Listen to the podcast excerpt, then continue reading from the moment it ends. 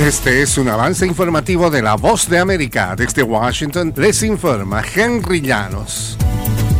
El gigante tecnológico Google fue demandado por el gobierno de Estados Unidos por violación de la ley antimonopolio, nos informa José Pernalete. Según Rod Soto, investigador de seguridad cibernética consultado por Voz de América, era de esperarse esta demanda desde hace tiempo. A su juicio, Google manipula también la tecnología de anuncios a la que se expone el usuario en la Internet, en un ambiente dominado por este buscador. La demanda señala una competencia desleal contra emprendedores emergentes en el mercado digital. El Departamento de Justicia afirma que el litigio busca proteger a los consumidores y salvaguardar a la competencia digital. José Pernalete, Voz de América, Miami. Meta restablecerá la cuenta personal del expresidente de Estados Unidos Donald Trump en Facebook después de una suspensión de dos años impuesta tras la insurrección del 6 de enero. La empresa dijo que un blog agregará nuevas salvaguardas para garantizar que no hay infractores reincidentes que violen sus normas. En el caso de que Trump publique más contenido infractor, el contenido será eliminado y él será suspendido entre un mes y dos años, dependiendo de la gravedad de la información.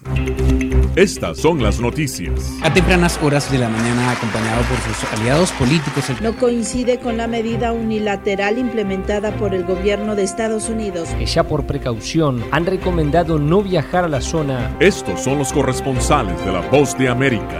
Álvaro Algarra, Voz de América, Caracas. Giselle Jacome, Quito, Ecuador, Voz de América. Juan Ignacio González Prieto, Voz de América, Buenos Aires, Argentina. Llevando siempre la información desde el lugar de los hechos.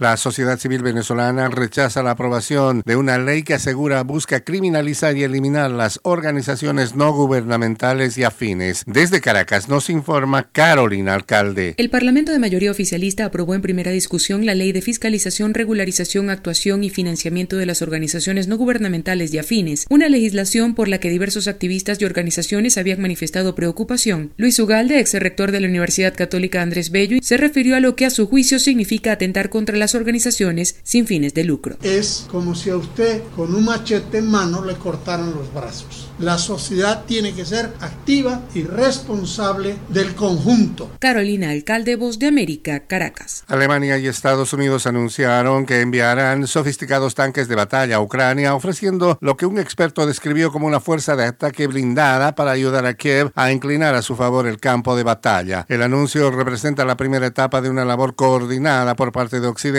para proporcionar decenas de armas pesadas que, según los comandantes ucranianos, permitirán realizar contra ofensivas y reducirán el número de bajas. Este fue un avance informativo de La Voz de América.